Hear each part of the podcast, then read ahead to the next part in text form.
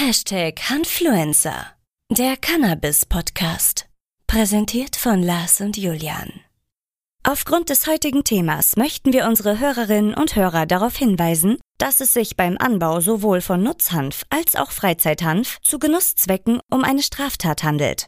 Nur Vollerwerbslandwirten ist der Anbau möglich, wenn diese einen entsprechenden Antrag stellen.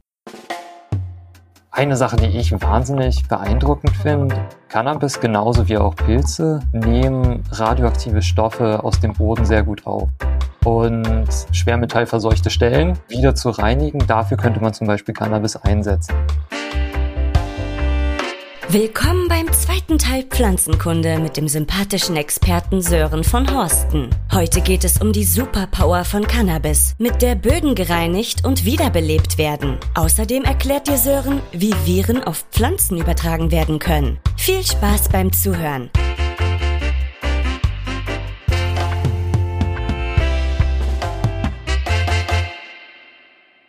Ich habe gehört, dass äh, natürlich auch Hitze der Cannabispflanze zusetzen kann. Und beim Gedanken daran, dass unsere Welt aktuell immer wärmer wird, dass es auch für Cannabis in Zukunft immer schwieriger wird, den äh, anzubauen, vor allem Outdoor natürlich. Inwiefern steht das im, im, im Verhältnis und ja, erzähl mal ein bisschen was dazu. äh, ja, da hast du auf jeden Fall richtig gehört.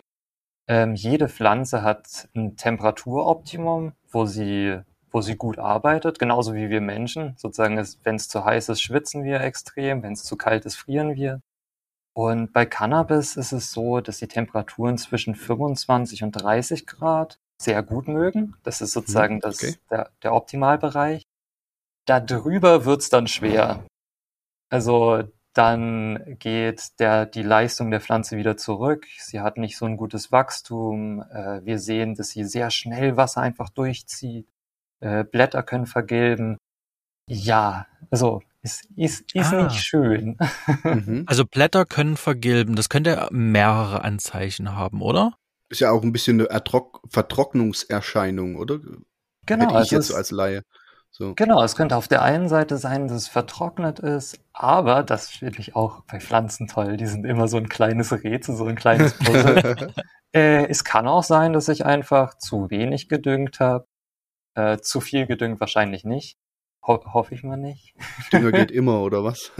Äh, nee, auch nicht. Irgendwann äh, verbrennen die Wurzeln, die Pflanze verfärbt sich. Äh, nee, da sollte man auch aufpassen.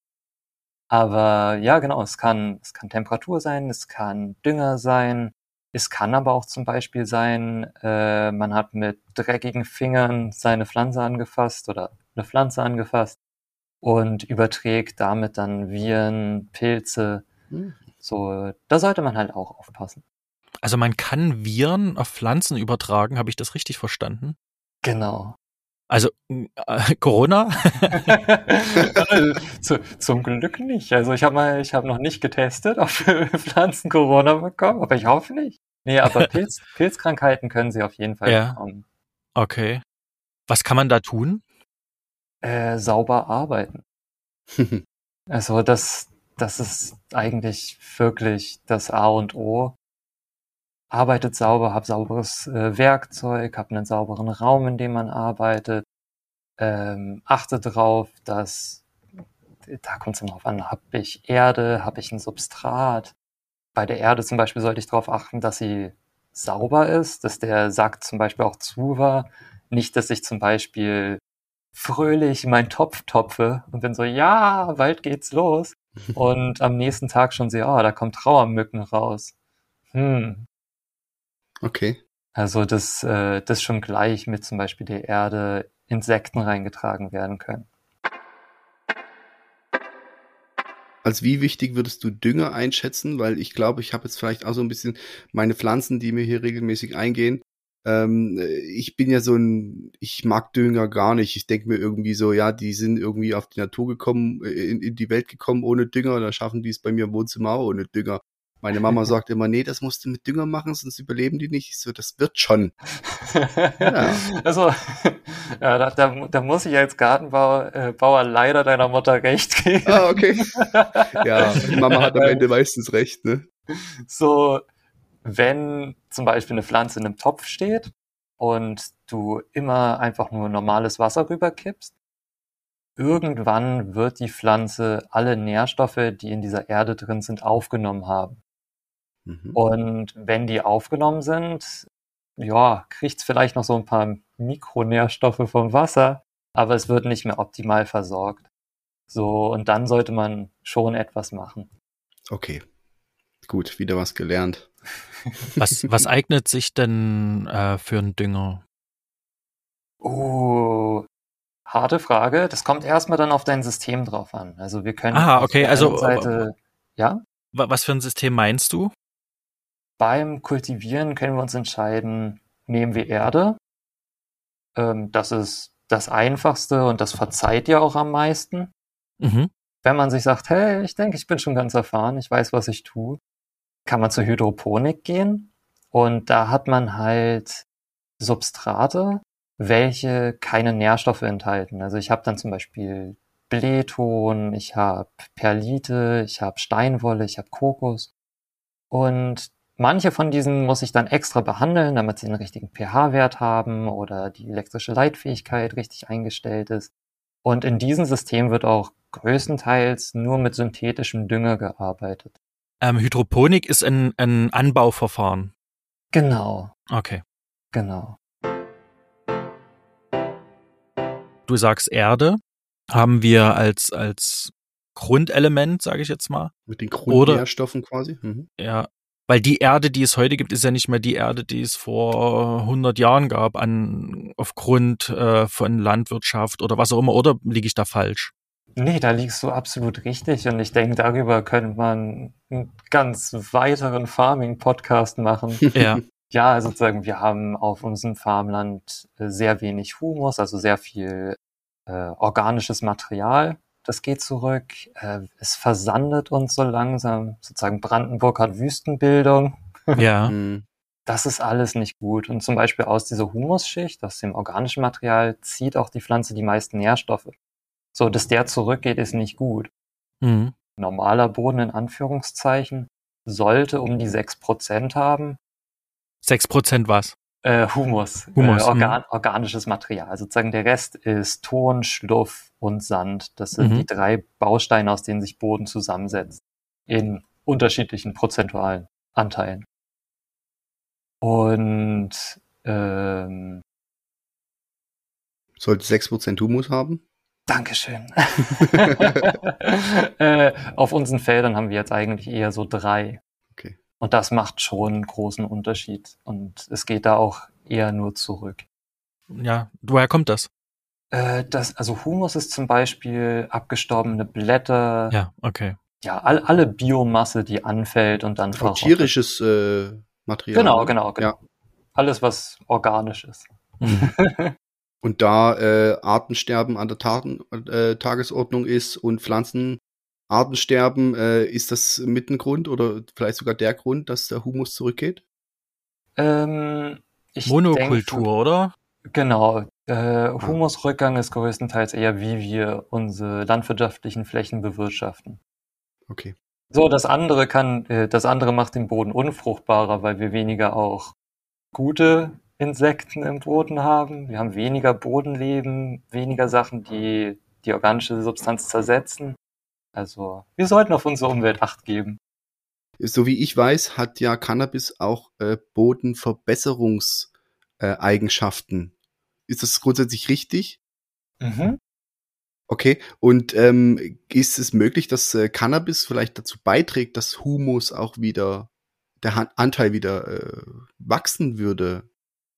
Mm, ich, ich würde, glaube ich, mit der Aussage nicht so weit gehen, mhm. okay. weil, weil, weil ich einfach da nicht weiß, dass man es be wissenschaftlich belegen kann. Ja. Ich hätte aber gesagt, es hat äh, sehr viele Wurzeln, also es bildet sehr, sehr viele Wurzeln aus und dadurch lockern wir die Erde wieder auf. Was sehr gut sein kann, weil durch das Befahren mit schweren Treckern haben wir es halt, dass Boden sehr verdichtet ist. Und das macht es für Wurzeln sehr, sehr schwer, da durchzubrechen. Und okay. da könnte auf jeden Fall Cannabis helfen. Und eine Sache, die ich wahnsinnig beeindruckend finde, ist, Cannabis genauso wie auch Pilze nehmen radioaktive Stoffe aus dem Boden sehr gut auf. Und ich sag's mal, sowas wie Zechen oder ähnliches oder auch schwer, schwermetallverseuchte Stellen wieder zu reinigen, dafür könnte man zum Beispiel Cannabis einsetzen. Das sollte danach nicht mehr konsumiert werden, aber da, dafür können wir es verwenden. Ich muss da kurz was dazu sagen. Das ist aber wiederum natürlich auch ein Nachteil, wenn man diese Pflanzen zum Beispiel äh, zur Herstellung von Ölen verwendet, ja. Das sollte in dem Fall eben nicht passieren. Und deswegen gibt es ja zum Glück mittlerweile auch Prüfverfahren, um Öle oder Cannabiserzeugnisse auf äh, Verunreinigungen und Schwermetalle, Pestizide etc. Ähm, zu prüfen. Ja. Genau. Deswegen empfiehlt sich wahrscheinlich für medizinische Produkte der Indoor-Anbau. Ist das richtig? Ja, genau. Also da muss man auch ganz klar sagen, der Indoor-Anbau ist für die Medizin das Beste, weil ich konstante Eigenschaften habe von meiner Umwelt und dadurch halt auch immer das gleiche Produkt erzeugen kann. Sozusagen, es wird nicht der Wirkstoffgehalt so stark variieren, es ist sehr homogen, äh, man weiß, was man rausbekommt. Wohingegen halt draußen auf dem Feld man hoffen muss, dass das Wetter mitspielt, man nie genau weiß, wie es sein wird. Wir haben ja über den Indoor-Anbau gesprochen. Hm. Und ähm, was ist denn die Basis, was ist die Voraussetzung für, für eine gut kultivierte Cannabispflanze? Ja, also als Grundlage, als Ausgangsmaterial hätte ich gesagt, das Wichtigste ist eine gute Genetik. Sozusagen alles beginnt mit dem Samen. Wie, wie genau wird denn der Samen, den man verwendet, vor allem in der Produktion, in der Wissenschaft, wie wird denn der genau ausgewählt? Nach welchen Kriterien oder gibt es überhaupt welche? Kann man die erkennen, den richtigen Samen? Oh ja, also äh, den, den richtigen Samen kann man erkennen, aber es ist schwer zu unterscheiden wenn man einfach nur Samen vor sich liegen haben würde und einen wählen müsste. Da kann man erstmal gucken, was möchte man oder was wird überhaupt erzeugt für, äh, für die CBD-Produktion äh, ein Samen benötigt oder äh, wird medizinisch für, die, für THC, also hoch-THC-haltige Sorten produziert. Und dann geht's auf was der Anbauer braucht, sozusagen welche Höhe erreicht die Pflanze, wie doll streckt sie sich in der Blüte, wie viel Ertrag bekomme ich von ihr runter, aber auch sozusagen Qualitätsmerkmale dann für zum Beispiel den Patienten. Ähm, wie wirkt es? Wie, welche Flavoide habe ich drin? Welche Terpene habe ich drin? Und manche Sorten sind auch schon bekannter, besser für bestimmte Krankheiten zu wirken. So, von daher sollte darüber dann eher eine Auswahl getroffen werden. Was wären das so für Kriterien, ähm, die man im Medizinalbereich bedenken müsste? Für den Medizinalbereich hätte ich gesagt, ist die Aussage zum Beispiel für den Ertrag äh, mhm. sekundär, die ist nicht so wichtig. Da ist es eher wichtig, hat es den richtigen THC-Anteil, hat es den richtigen CBD-Anteil, ist das Verhältnis zwischen diesen beiden das entsprechende? Weißt du, wo das ungefähr liegt? Ähm, also das ist unterschiedlich von Patient zu Patient. Also manche, denen wird hoch THC-haltiges äh, Cannabis verschrieben und andere kriegen dann eher CBD-Sorten.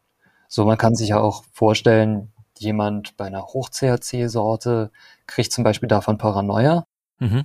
Und das möchte man ja auch nicht haben. Und man weiß, dass durch einen höheren CBD-Anteil diese negativen Effekte wie die Paranoia und das äh, ja. Verlieren des Kurzzeitgedächtnisses zurückgehen. Okay. Wie hoch ist da ungefähr der Anteil? Also in Zahlen gesprochen, was ist hoch THC-haltig? Ähm, hoch THC-haltig ist bei den Sorten, die momentan gezüchtet werden, auch zum Beispiel in den USA drüben, geht es bis zu 30 Prozent THC. Das ist aber schon das ja, momentane oberste Maß. okay. Ja. Und was ist Untergrenze für Hoch-THC? Ich würde sagen, das kann man nicht genau so sagen. Nach BTMG wären es dann 0,2 Prozent mhm. THC. Aber das ist spannend, oder? Wie sich im Laufe eigentlich relativ kurzer Zeit der THC-Gehalt doch stark verändert hat, oder? Ja, also ich, ich denke, da wir schon seit Ewigkeiten Pflanzen selektieren nach, sind sie gut für Fasern, sind sie gut als Rauschmittel. Mhm. Wie, wie halt gesagt, seit der Erfindung des Rads selektieren wir da schon munter vor uns hin. Ja. Ähm, ich denke, da war, also es wurden auch schon hoch-THC-haltiges Cannabis gefunden. Ah, okay. Zum Beispiel bei einem Schamanen, der in China gefunden wurde, 800 vor Christus. Mhm. So, da war es noch nicht bei 30 Prozent. Aber sozusagen, äh, dass es komplett unten war, dass es sozusagen nicht berauschend war, das Aber man könnte vielleicht den Umkehrschluss annehmen, dass diejenigen, die das Rad erfunden und gebaut haben, möglicherweise unter Cannabis-Einfluss standen. Ein Hoch auf Cannabis. Aha. Okay, das ist eine sehr interessante These.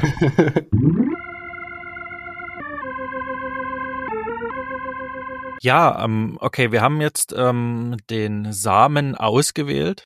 Ja, wie geht's weiter? So, also ich habe den Samen, äh, den will ich dann eigentlich zum Keim bringen. Mhm. Da kann ich ihn entweder gleich in den Boden stecken und äh, Wasser drauf tun und hoffen, dass er, dass er rauskommt. und sonst kann ich mich ein bisschen mehr um ihn kümmern, sowas wie zwischen zwei nasse, nasse Tücher legen, warten, bis, bis Samen zu sehen sind. So ein bisschen wie man Kresse auch macht. Mhm. Und dann folgt eigentlich der spannende Teil sozusagen, oder man sollte das schon davor sich entschieden haben, sozusagen, welches Medium nehme ich zum, zum Anbauen? Habe ich Erde? Habe ich ein Substrat? Habe ich nur Wasser? Wie würdest du es machen? Ähm, ich finde hydroponisch ganz cool, da man halt es sehr gut beeinflussen kann und ich genau weiß, welche Nährstoffe wann drin sind und wie viel. Äh, das weiß ich bei Erde nicht. Aber da ist es angenehmer, dass ich halt weiß, okay, ich habe am Anfang zum Beispiel meinen Langzeitdünger reingepackt und ich brauche mir jetzt keine Gedanken mehr machen. Die Pflanze wird sich das nehmen, was sie braucht. Ja, also es ist, es verzeiht einem viel, viel mehr. Man sollte nur auf, auf das Wässern achten, weil bei jeder Topfpflanze ist Überwässern und Unterwässern nicht gut. Ja, das wäre auch meine Frage ähm, mit der Bewässerung. Ja, wie gießt man richtig? uh, also im Gartenbau äh, gießen wir eigentlich so, dass man einen Topf hat und da schüttet man Wasser rein oder es wird mit einem Tropfer äh, Wasser reingegeben und man guckt dann, wie viel Wasser davon aufgenommen wird und hat meistens ein bisschen Überschuss. Der sollte meistens so 30 Prozent aus, ausmachen. Das ist das Wasser, das dann wieder rauskommt. Und dann hat man eine ungefähre Ahnung, wie viel Wasser eigentlich diese Pflanze benötigt. Also man versucht quasi festzustellen, wie viel verbraucht quasi, auf gut Deutsch gesagt, die Pflanze an Wasser. Genau. Dementsprechend versucht man dann den, die Zufuhr anzupassen. Genau. Macht eigentlich Sinn, ja. Wie mit, dem- mit dem Tanken, ne? Wenn die Karre halt frisst, da musst du halt mehr nachkippen. Exakt, exakt. Okay. So. Aber sonst ganz einfach, die Fingermethode ist schon Ja. ganz gut. Mhm. einfach den Finger reinstecken, gucken, dass es ein bisschen angetrocknet ist und dann erst gießen. Sozusagen nicht die Pflanze die ganze Zeit im Wasser stehen lassen. Das mag, mag keine Pflanze außer Sumpfpflanzen. Mhm. Okay. Was, was, wie ist da ungefähr das in Tagen? Jetzt mal für, für, für, für ganz äh, Ähm, unbedarfte Kleinanbauer. Ich ich glaube, das ist auch immer das Problem, wenn äh, wir Gartenbau untereinander sprechen. Wir sind immer so, das kann man nicht so einfach beantworten. Ähm, ja, das habe ich erwartet. Ka- kann man leider auch nicht sozusagen, je größer dein, dein Erdbehältnis ist. Also mein Um, Topf. Genau. Und äh, aus was, aus was sollte der bestenfalls sein? Ist das egal? Wie groß sollte, ja, wie groß sollte der sein? Ey, jetzt aber nicht alle Fragen auf einmal, Julian. Lass uns doch Jetzt, erstmal. jetzt will ich's wissen. also, da, da, das ist genau aber die Frage. Wenn du kleinere Töpfe hast, musst du öfters gießen. Was ist denn ein So. kleiner Topf? Fünf Liter. Ja, genau. Das ist ein kleiner Also- Topf. Ja, das, das ist ein kleiner Topf. Und, und wie groß muss der Topf am Ende sein? Kann man nicht so einfach sagen. Gibt's Töpfe, die mitwachsen? Ja. Das ist eine Erfindung, oder? Das wär's doch. Hey, Lars, du, Das, das würde ich kaufen. Sören, du hast, du hörst es, du hast eine Aufgabe, ja? Ein ja, der mitwachsende Topf. Ja, an der Idee möchte ich aber beteiligt werden, bitte. Klar. Sofort patentiert. ähm, ja, aber das, das ist schwer zu sagen, wie groß der Topf sein soll. Bei Erde, einfach damit es das Wasser mehr hält, je größer die Pflanze, umso größer der Topf. Und bei hydroponisch ähm, bildet sich da kein Wurzel, keine Wurzeln aus oder? Ist schwer, ist schwer zu sagen. Doch, es bilden sich Wurzeln. es ja, bildet sich auch ein großes, äh, großes Geflecht. Ähm, aber sie haben halt kein, kein Erdschluss. Sozusagen, es ist super schwer zu erklären. Die sind nicht gezwungen, tief zu wurzeln, oder? Um an die Nährstoffe und ans Wasser zu kommen. Ja, ich, ist das ungefähr ja, so? Ah. Genau, das, das, das, das glaube ich, erklärt es am besten. Sozusagen, wo in der Erde die Wurzeln die Nährstoffe noch aktiver suchen, ja. Mhm. sind die Wurzeln im Hydrosystem ein bisschen äh, gelangweilter und unsportlicher. ja. okay. Sozusagen, die liegen einfach nur rum und sind so, ja, Nährstoffe. Kommen ja sowieso, muss ich nicht suchen. Genau. Ja. Mhm. Und dann okay. hast du quasi so eine, hast, ist das eine Schale, ist das, oder ist das auch ein Topf? Wie kann ich mir so eine hydroponische Geschichte vorstellen? Genau, du kannst es dir exakt so vorstellen, du hast einen Topf oder du hast eine Schale. Mhm. Sozusagen, es muss eigentlich nur eine Sache sein, die das Substrat einfasst und kein Wasser rauslässt. Okay, und was ist das für Substrat? Äh, da haben wir zum Beispiel Blähton. Blähton. Das sind diese kleinen Tonkügelchen. Ah, ja. Hm. Man hat sonst, was viel verwendet wird, halt Steinwolle. Das ist ja. auch in halt der normalen gartenbaulichen Produktion das To-Go-Material. Und sonst für die Leute, die sagen, nee, wir wollen keine Stahl, äh, Stahlwolle, äh, gibt es auch noch Kokossubstrat. Ja. Warum, sind, warum sagen Leute das? Ich, ich würde sagen, das ist ja Kampf der Geister. Okay, einfach Ansichtssache. Ja, genau. Aber nicht, weil es vielleicht umweltschädlich ist oder irgend sowas, das da reinspielt. oh, ich könnte. Denk, ich denke, das spielt da auch rein, aber dann muss man sagen, Kokosfaser sind auch nicht so die nachhaltigsten. Hm. Okay. Also es scheiden sich die Geister, okay. Ja. Torf ist auch nicht gut. Torf ist auch nicht gut. Und ja, Steinwolle und Kokos sind die, die am meisten benutzt werden. Und okay. für die, die Profis auf jeden Fall Steinwolle. Ja. Und Kokos, wie kann man sich das vorstellen? Ist das so von der Kokosnuss die, die Fasern, die in dieser Schale, Hülle rundherum drin sind, oder? Genau, das ist sozusagen der äußere Teil von der Kokosnuss abgenommen, zusammengewurschtelt ein bisschen. Und dann hat man so ein Fasergedöns, Geflecht. Okay. Ja, genau. Okay, interessant. Das war der zweite Interviewteil. In der dritten Folge verrät Sören die wichtigsten Nährstoffe für Cannabis und welche geheime Zutat es braucht, damit Pflanzen garantiert kräftig wachsen. Abonniere gleich den Hamfluencer Podcast, damit du die nächste Folge nicht verpasst.